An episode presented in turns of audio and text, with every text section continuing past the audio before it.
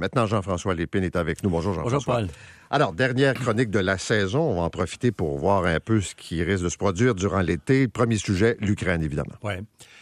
Ben, L'Ukraine, c'est, euh, on l'a vu hier, le président Zelensky a parlé entre autres à des étudiants canadiens.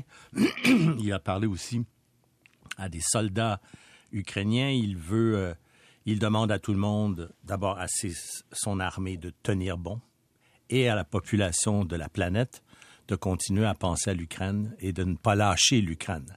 Ça montre à quel point l'Ukraine est dépendante de tous ces appuis étrangers pour faire face à une puissance militaire qui est à peu près dix fois plus grosse que la sienne, c'est-à-dire la puissance russe. Alors, qu'est-ce qu'on qu'est-ce va voir cet été? Ben, il y a une progression là dans ce qu'on appelle le Donbass, mais là, c'est ça s'en va maintenant vers le sud, la partie qu'on appelle Donetsk. Et ça, on dit que ça va être long, c'est compliqué, euh, beaucoup de pertes des deux côtés. Euh, mais par contre, il y a des nouvelles depuis hier qui sont intéressantes sur le plan de l'ouest et du sud euh, de l'Ukraine. Il y a la première conquête que les Russes ont faite depuis au tout début de la guerre. On pense à la région de Kiev, là, mais c'est dans le sud, dans la mer Noire, une île qui s'appelle l'île aux serpents, qui est un peu une position avancée de l'Ukraine pour protéger la ville d'Odessa, par exemple. Mhm. Ben, hier, on a, on a appris qu'il y a eu des combats pour reprendre l'île et on dit que les Ukrainiens disposent maintenant d'armes euh, euh, contre les navires qui sont au large, hein, les navires russes qui croisent au large de la côte et puis qui bombardent avec, avec des, des, des missiles de croisière toutes sortes de points en Ukraine en particulier sur la côte. Alors là, est-ce que ça veut dire, et c'est la, question que les gens se posent, est-ce que ça veut dire que les, les Ukrainiens sont en mesure de regagner du terrain dans le sud en se rendant vers Kherson, qui est une ville qui a été prise, euh, elle aussi, assez tôt dans, dans la guerre, parce qu'elle disposerait de nouvelles armes qui empêcheraient les navires russes d'envoyer des missiles de croisière contre des positions ukrainiennes? Donc ça, c'est un développement intéressant. Mais en gros, ce qui, pour ce qui, est, ce qui est important au cours des prochains mois pour l'Ukraine, c'est encore, on le voit par les armes, c'est le soutien international. Mais comment on va maintenir ce soutien face à un conflit qui s'étire dans le temps et plus ça s'étire, plus la solidarité va être testée? C'est la grande question là, des prochains mois et, et Paul, tu l'as évoqué un peu aujourd'hui. Il y a toutes sortes de réunions là, au cours des prochains jours jusqu'au 30 juin. C'est assez fascinant. M. Trudeau est au Commonwealth on pense qu'on parle pas de l'Ukraine au Commonwealth, puis je vais, je vais t'en parler un petit peu tout à l'heure. Il y a eu, on, a parlé de l'Ukraine avec les pays africains, entre autres.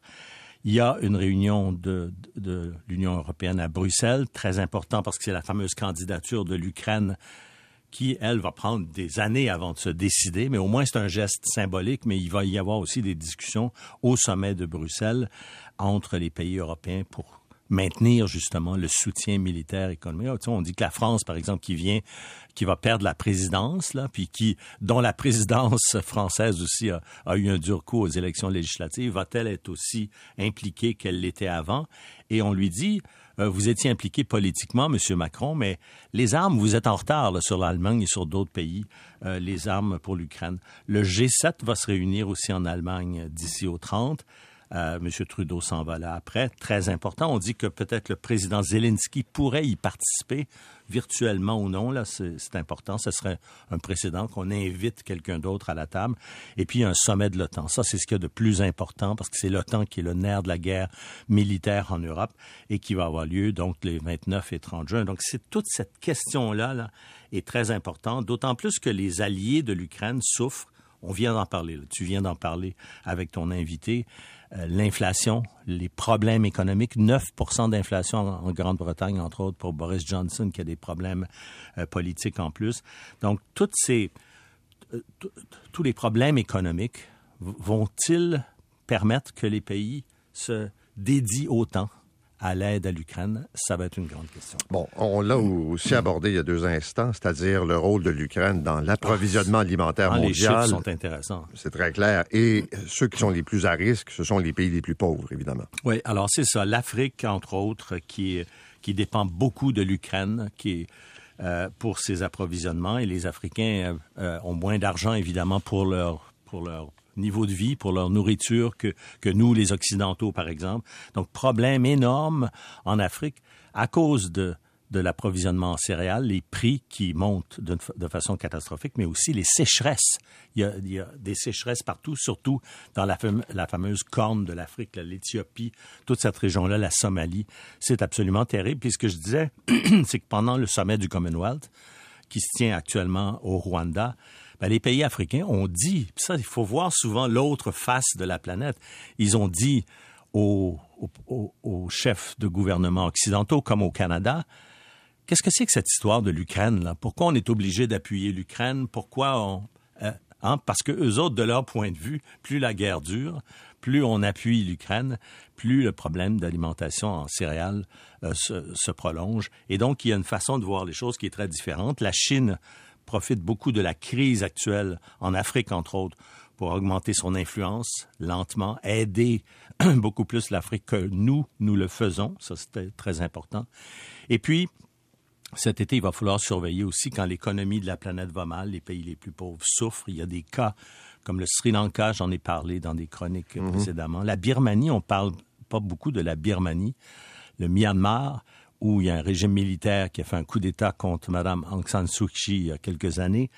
Mais il y a un conflit interne. L'opposition politique s'est armée et l'opposition politique prend de plus en plus de terrain dans le pays. C'est un conflit dont on ne parle pas, mais qui est très important parce qu'il est doublé du fait que s'il y a une crise en Birmanie, c'est que l'économie est en train de, s'écrouler, a beaucoup de problèmes. Et puis, il y a des cas isolés, mais préoccupants pour la planète qu'on va surveiller cet été, l'Afghanistan.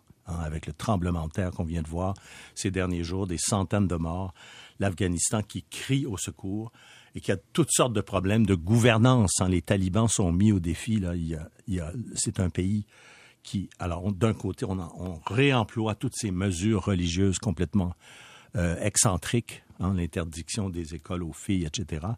Et de l'autre côté, on supplie la planète de venir nous aider.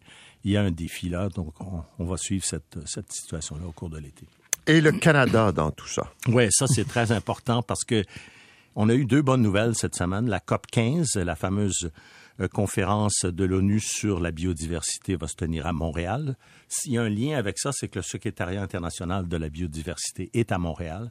C'est probablement à cause de ça qu'on s'est, replié sur Montréal. Et puis on a appris hier, ça va être annoncé au, moment du sommet de l'OTAN, il va y avoir un centre d'excellence de l'OTAN sur les changements climatiques et la sécurité. Ça, c'est deux annonces qui peuvent peut-être conforter le gouvernement Trudeau et M. Trudeau sur la pertinence du Canada dans le monde. Mais il y a beaucoup de gens qui disent que même si on tient ces deux événements-là, notre performance dans le domaine de l'environnement est pas du tout enviable.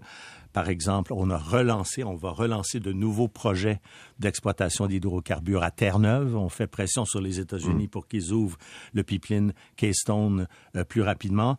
Il y a dans le domaine de la biodiversité, on n'est pas un exemple dans le monde. Au contraire, qu'on pense à la question des caribous, hein, comment c'est mal géré au Canada, ce n'est un micro-exemple dans tout ça. Et puis, si on prend des dossiers, là, Paul, dont on a parlé cette année, là, l'Ukraine, la question des réfugiés, la façon dont ça a été traité par le Canada, hein, les ambassades qui fermaient à midi, etc., ça nous rappelle la crise des passeports, puis cet immense problème de gestion euh, au Canada, au gouvernement canadien, dans tous les domaines, mais l'Ukraine, ça a été un problème. L'OTAN, on, est un mauvais élève de l'OTAN. On ne, on, ne, on ne contribue pas ce que tous les autres se sont engagés à contribuer. On gère la question de nos avions de chasse de façon invraisemblable. On dit dans la presse encore ce matin qu'on ne pourrait pas avoir les nouveaux avions parce qu'il y a eu trop d'indécision, trop de mauvaise gestion. On ne pourrait pas les avoir avant que les F-18 complètement meurent parce qu'ils sont dépassés. Donc, il y a des enjeux importants. Euh, les États américains, nos relations avec les États américains, le président Biden a fait un sommet la semaine dernière où il y a, il y a quelque temps où le Canada a un rôle. Autrefois, on était un leader en Amérique latine euh, par rapport à, à, la situation en Amérique latine. Cette conférence-là a eu lieu aux États-Unis sans la présence de Cuba, du Venezuela et du Nicaragua qui étaient interdit par les États-Unis. Le Canada n'a rien dit. On a participé au sommet. Où est le leadership canadien?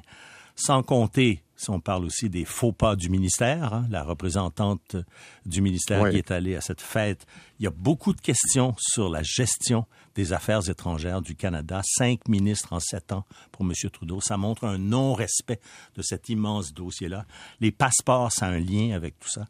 Donc, c'est un peu cet été, euh, c'est le temps ou jamais là, de voir comment cette, euh, toute cette question de la politique étrangère canadienne va évoluer.